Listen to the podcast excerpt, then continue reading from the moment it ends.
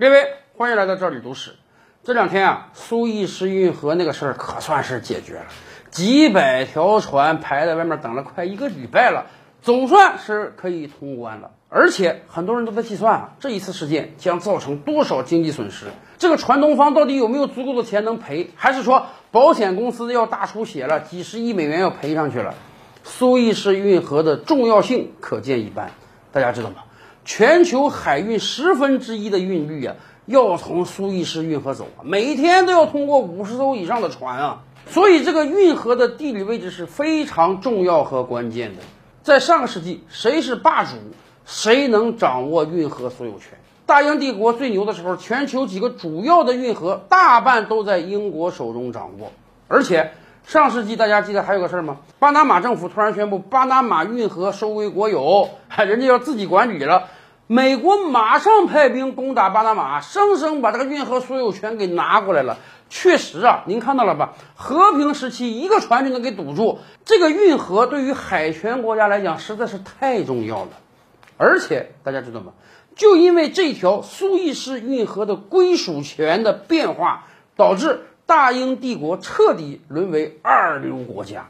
这是怎么一回事呢？以往我们讲啊，大英帝国全球称霸的时候，他跟埃及签了合同，哎，苏伊士运河归英国人管理，这也是英国全球霸权的一个体现。二次大战之后，掀起了轰轰烈烈的反殖民运动，很多前殖民地国家纷纷独立出来了，这其中就包括埃及。在一九五六年，埃及政府宣布啊，苏伊士运河我收归国有了，我以前跟你英国签的协议没用了。我以前是殖民地啊，我听你的。现在我独立了，在我的土地上修建的运河，凭什么归你外国人管理啊？这是我国家主权的象征啊！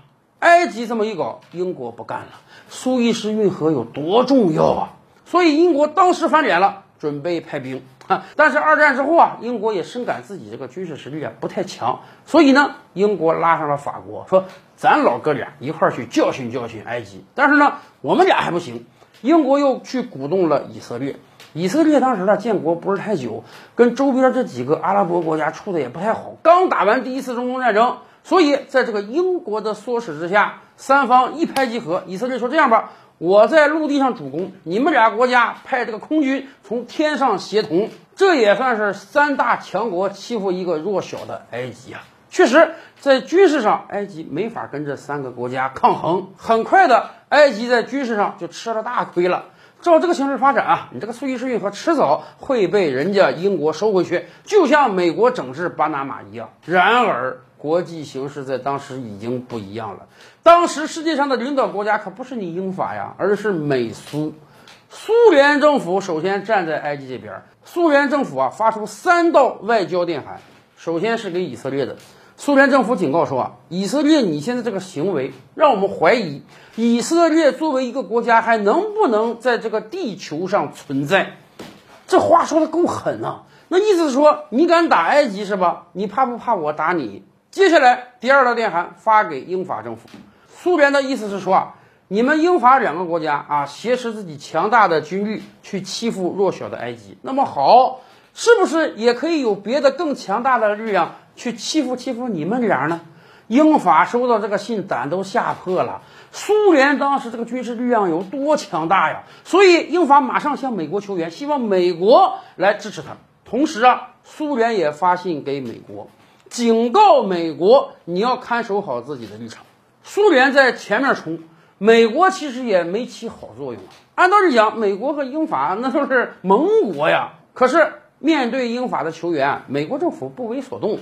而且还私下给人发电文说：“这你们先挑事儿。如果说苏联打你们了，哎，我我可以帮忙，因为咱们是北约盟国呀，咱们签了这个军事盟约了。可是现在苏联没打你们，是你们自己主动挑事儿，所以我们美国不太想插手。美国为什么这么干？美国也看到了苏伊士运河巨大的利益啊，所以对于美国来讲，他乐见英法这对世界曾经的霸主在这个问题上吃瘪。也就是说，一九五六年的苏伊士运河危机。”也就是说，一九五六年的苏伊士运河，表面上看是英法合伙欺负人 啊，拉上以色列在军事上占据主动，能把埃及打趴下。埃及军事上败得几乎一败涂地。然而，美苏两强没站在英法那边，苏联冲在前面，美国在后面藏着。一个说你再敢这样，我就打你；那个说他打你，我不管，我劝你赶快撤。最终迫于无奈啊，以色列、英法纷纷撤军，承认了苏伊士运河归埃及所有。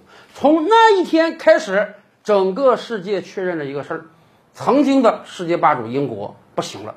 曾经的世界强国法国不行了，他们不但大量的殖民地被剥夺了，人家独立了，他们自己的力量也无法再领导世界了。世界真正开始了美苏争霸的时代。所以您看这条苏伊士运河有多重要啊！